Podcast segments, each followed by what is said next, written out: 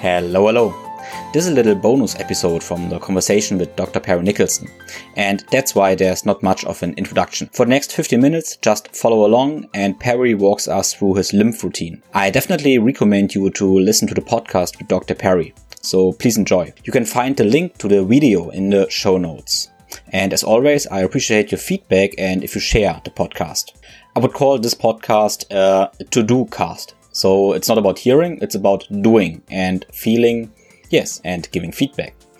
Um, I think it could be a good idea to perform this small routine right before your movement routine. The movement routine I share, and I will link to the show notes too, um, starts with breathing and then go to movement, rolling, and all that stuff. But activating the lymph system could be a good idea before. So yeah, try this out and let's jump into. Perfect. I'll be happy to show you that now. You can go along through it with me. If people are watching the video, if you're going to post this yes. on video, you yeah, follow yeah. along with me.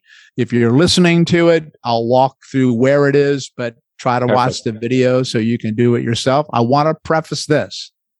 This is something that looks so simple and so easy. And you're going to be saying to yourself, that's it. Like that's all I got to do. How can this be so powerful and yet so simple? And why didn't somebody else tell me this before? So, first of all, that's a good question. You should be asking them that. But two, this is what I'm talking about nonlinear means that you're going to make changes to these six spots, but it's one of the most powerful things you're going to do to the body to increase blood flow to and from tissues, change how nerves respond to tissue tightness, but clear toxins from your body. And I'm telling you this for a reason. When you start to do lymphatic work and you do the big six, you're going to get rid of some of that crap in the toilet and toxins in the tank, and they're going to move throughout the body until they can get out through your pee, your sweat, and your poop, which means that you may go through a detoxification reaction, which means that you're probably going to feel good initially, but you might feel a little worse in relationship to tiredness, fatigue, lethargy, or pain, or a headache, or you may notice sickness like symptoms. And I want to tell people that is normal, that better out than in. But I want you to prepare yourself not to freak out if it happens. But if it doesn't happen, don't freak out either. It's normal. Make sure you hydrate, I would prefer that you drink, uh, usually if you can drink some water now, that's great. If not, drink some water as soon as you can after we're done because the lymph is mostly water. Okay. Everybody got that? All right. So the lymphatics work, they're, they're fluid.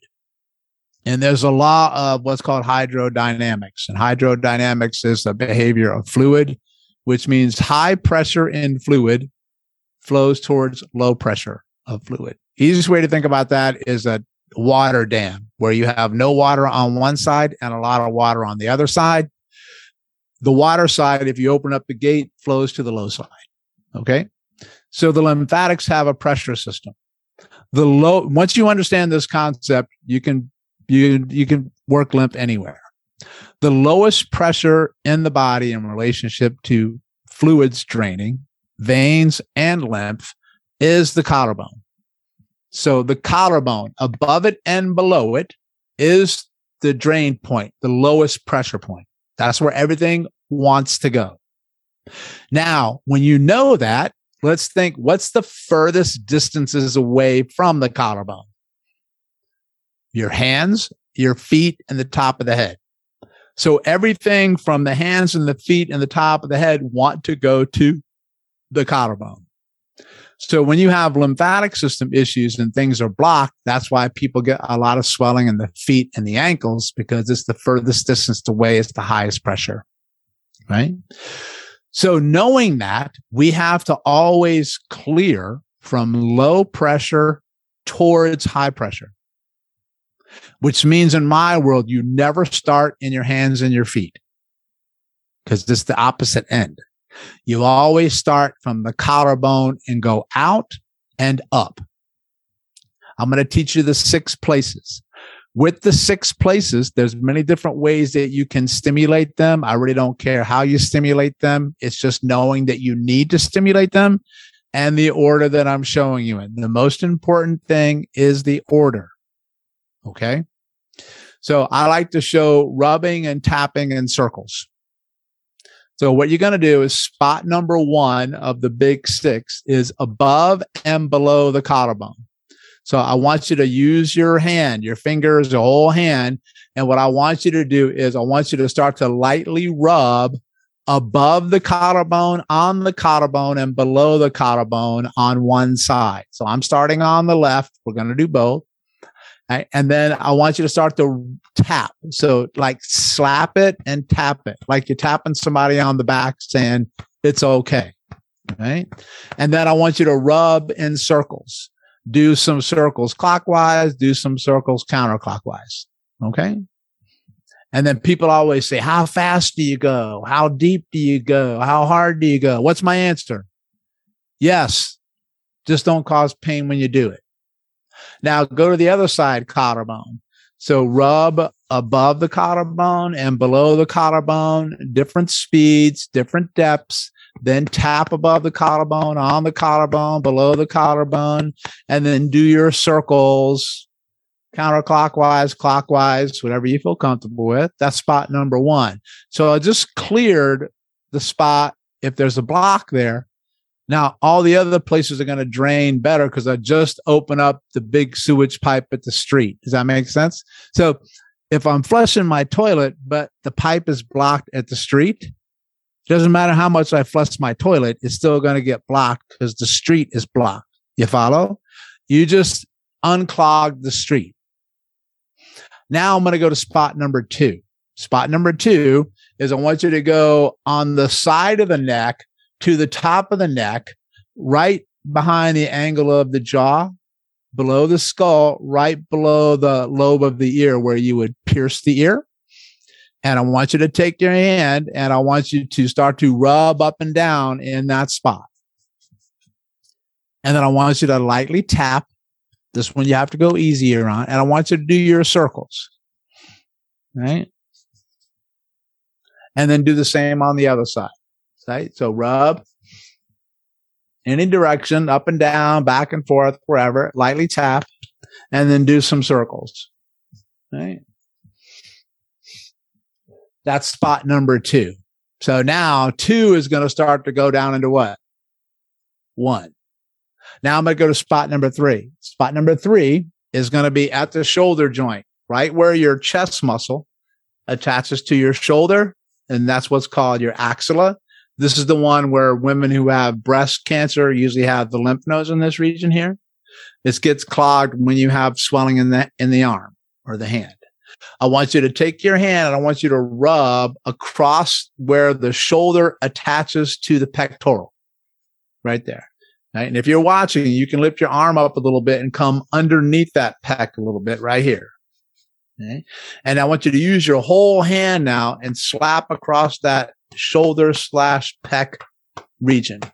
And then I want you to do some circles, big circles with your hand. Don't be afraid to get in there.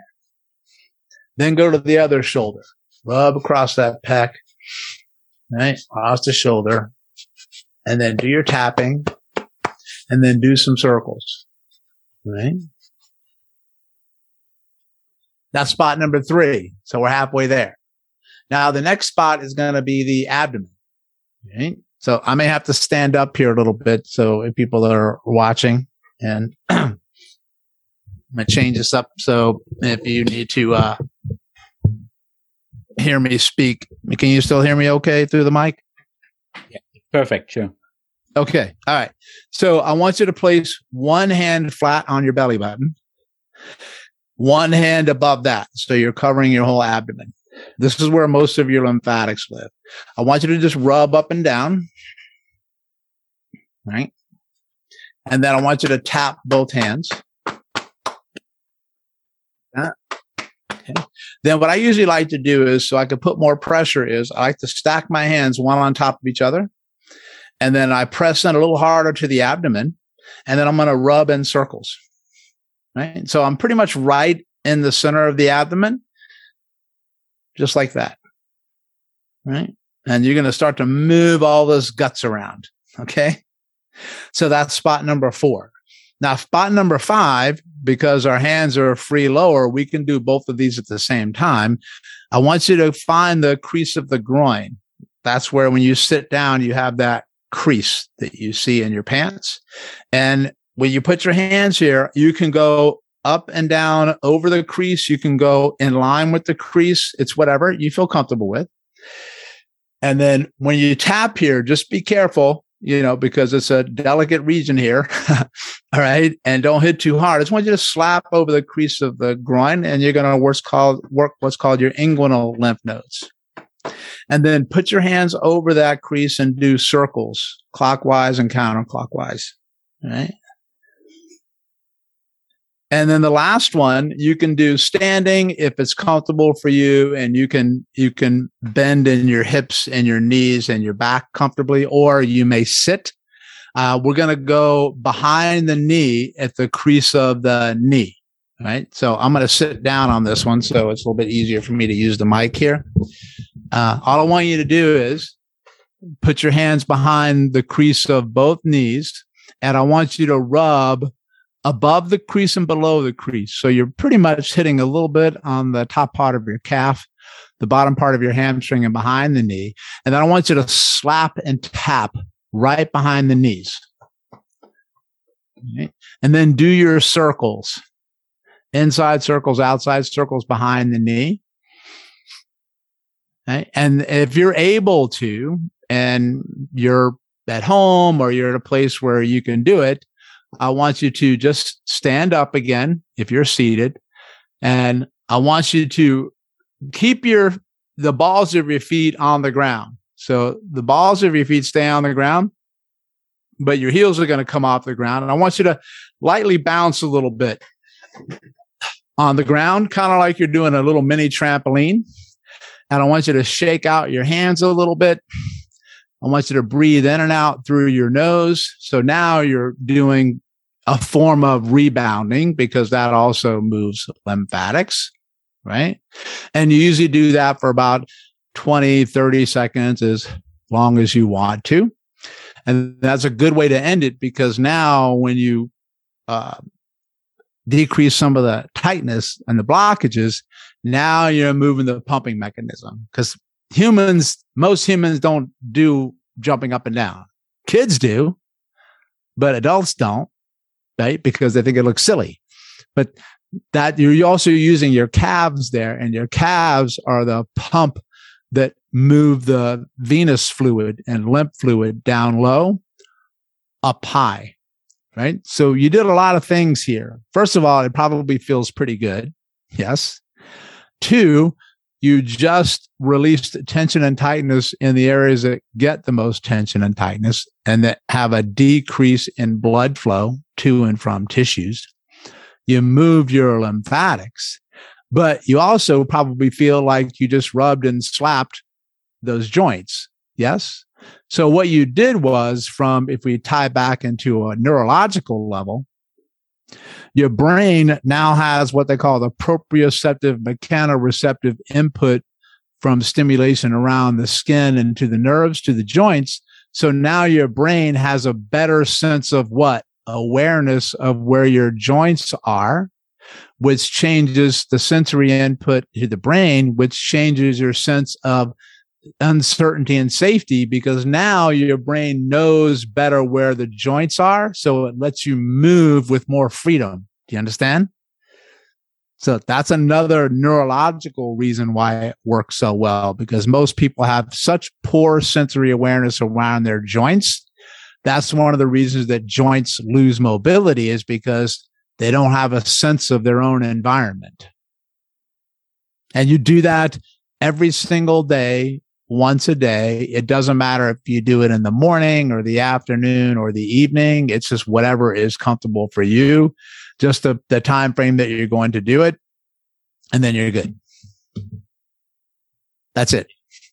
And then we you. teach way more than that. I mean, that's the basic fundamental everyday one, but you know, we have a self help video that people can purchase um, and watch anytime on their own for life that streams through Vimeo. And then we teach a intensive two day course with our lymphatic mojo. Mojo just means magic.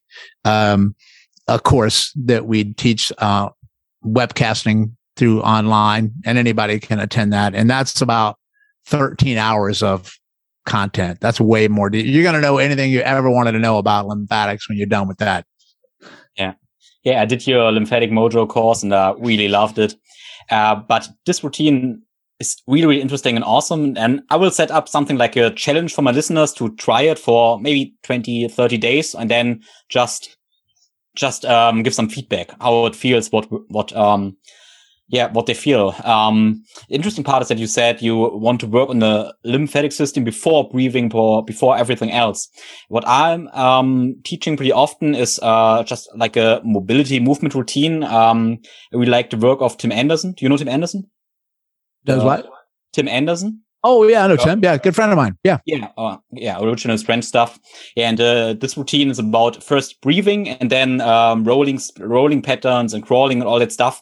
But it's nice to before the breathing to do. I will. I will try to do the uh, lymph routine for three or four minutes and then start the breathing and rolling stuff.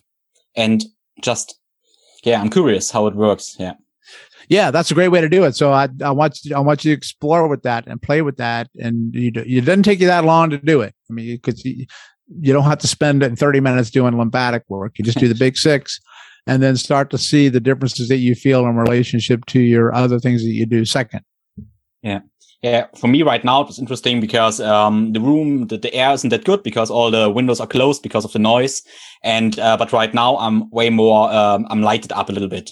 Um, so I'm way more alert. That feels pretty good right now. Yeah. Yeah, you know, so when people see this from the outside, you know, it, it says, "Oh man, it looks ridiculous," or "How can that do anything?" Well, first of all, you just have to understand neurology, and you have to understand how the systems work together, and how touch has a such a profound difference on your your nervous system.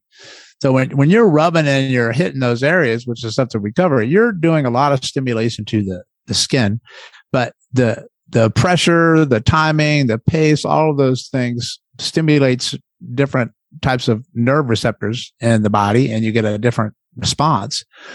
But you, there's a lot happening beneath the surface when you do something simple like that. So don't let it be deceiving uh, that it looks so simple and easy. And just because it involves slapping and tapping, those are principles, honestly, that I got a lot from Eastern medicine because I've been studying um, Qigong and Tai Chi and martial arts and um, Eastern medical forms of movement for decades. And they've been teaching that stuff for a couple thousand years. And that's it. Okay. So yeah, let me know what you think and enjoy your day.